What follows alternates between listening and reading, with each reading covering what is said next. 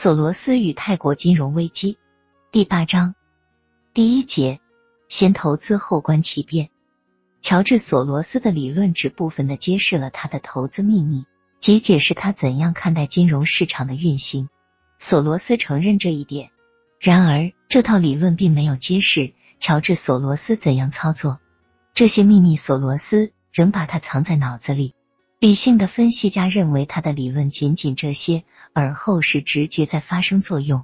我们貌似在做分析，索罗斯说：“我也相信这些分析，不过这里肯定还有其他一些因素。作为一个交易者，毫无疑问我取得了较好的成绩，而且也有一些理论，因此二者之间有一些联系。但是作为一个贸易者，我并不认为我的成功就证实了我的理论。”这不是一种科学证明，我认为这里面肯定还有其他因素。正因为索罗斯的理论并没有完全揭开他走向成功的秘密，所以人们可能会说他只不过是比一般人运气更好。但是严肃的分析家是不会相信他的解释的。罗伯特·米勒是索罗斯最老练的助手之一，且兼任获得与布雷彻尔德公司的副总经理。曾有人不经意对米勒说。索罗斯赚钱的能力可能与他想赚大钱的赌徒心理有关。米勒并不以为然，不，这不是他想赌敢赌的能力，因为他并不真正的把市场视为赌场，而是把它视为经济状况。如果他认为形势很好，他就会去投资。这比掷骰子并且希望两粒骰子都是一点要复杂的多。索罗斯怎样运作？这是综合运用的各方面能力。这种综合能力可能是独一无二的。首先是他的智力。当别人在市场中全力追逐某一股票、某一产业集团、某一商品时，索罗斯却一如既往的完全沉浸在全球贸易复杂形势的分析中。与其他大多数人不同，他总是注重从世界金融领导人的公开讲话和这些领导人所做出的决定中，敏感的分辨出市场的发展趋势。运动和节奏和大多数人相比，他对世界经济的因果关系理解的更为透彻。如果甲事件发生，那么乙事件会接踵而至，而后丙事件又成为不可避免。这种思维方式一点不值得冷嘲热讽。实际上，这也是索罗斯成功的秘诀的关键之一。其次是他颇具胆略，不管你怎样以冷静的方式。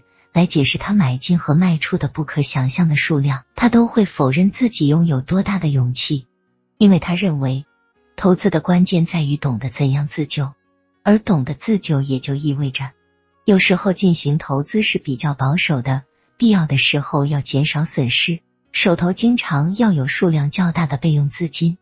他喜欢说，如果你经营状况欠佳，那么第一步你要减少投入，但不要收回资金。当你重新投入的时候，一开始投入数量要小。再次，索罗斯从事的工作要求有内在的坚韧精神。当他做出几十亿美元投资决定时，我坐在他的办公室里。公共事务评论员以及耶路撒冷基地的以色列社会与经济进步中心主任丹尼尔多尼说：“我感到震惊，并且会睡不安稳。”他投入的股份如此之大，做这种决定是需要胆识的。可能他已经适应了这种情形。索罗斯经常被拿来与华尔街地区另一个极多出现的投资家沃伦·巴菲特做比较，但是对照表明两个人之间差异很大。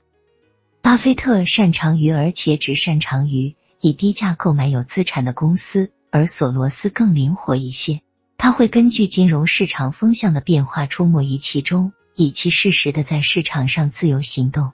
巴菲特买卖股票，而索罗斯经营证券和高利贷。巴菲特专注于个体公司，而索罗斯着眼于金球金融市场大的发展趋势。索罗斯的宝贵品质之一在于，在金融市场上他不感情用事，在这种意义上，他是个禁欲主义者。其他人在市场上做出理智的决定时，往往会带入一些自我因素。而索罗斯懂得，一个明智的投资家必须是冷静的。宣称一贯正确是毫无意义的。你喜欢的股票可能会突然猛跌，这是很艰难的时期了。这个时候，最好还是承认自己犯了错误，索罗斯时常就是这样做的。一九七四年的一天，索罗斯正和一个熟人打网球，电话铃响了，是东京的一个经纪人打来的。他诡秘的告诉索罗斯，里直德尼克松总统陷入到水门丑闻之中，最终会迫使他下台。经纪人告诉他，日本人对尼克松的丑闻反应很糟糕。索罗斯在日本股市上购买了很大的股份，他不得不做出决定：是保持现状还是退出。他的网球伙伴注意到，在比赛中他不曾出汗，而此时在他的前额却布满了豆大的汗珠。他决定抛售，没有丝毫的犹豫。在做出这一重大决策之前，他觉得没必要同其他任何人商量。这都发生在民间，全部过程就是如此。阿兰拉培尔从八十年代开始与索罗斯共事，他认为索罗斯的这种禁欲主义在其他投资者身上是找不到蛛丝马迹的。正是这种禁欲主义成就了他。当索罗斯出了乱子的时候，他会摆脱困境。他不会说我是对的，他们错了，而是说我错了，然后走出来。因为如果你持有这种倒霉的股份，他会慢慢的把你吃掉。你所能做的就是对此仔细思考，你会慢慢消化，完全远离这种股票。这种职业是一种需要韧性的工作。如果很简单，那么处理违反交通规则的女警察也会去做。她遵循许多不同寻常的规则，需要自信。最根本的是不能感情用事。接下来值得一提的是索罗斯的自信。对某项投资，如果索罗斯认为是正确的。那就没什么东西可阻止住他，不管投入多大的股份也不会嫌多。退缩是软弱无能的。在索罗斯的书里，最大的错误不是大胆，而是太保守。为什么如此少呢？这是他最喜欢的一个问题。最后是他的直觉，懂得何时大份额的投入，何时抽出投入的资本，何时没有达到标准。这是一种深不可测的能力。从根本上看，索罗斯说：“我操作的方式是提出一个观点，然后在市场中去检验。当我处于劣势，并且市场还在按一定方式发展时，我会非常紧张，腰背疼痛。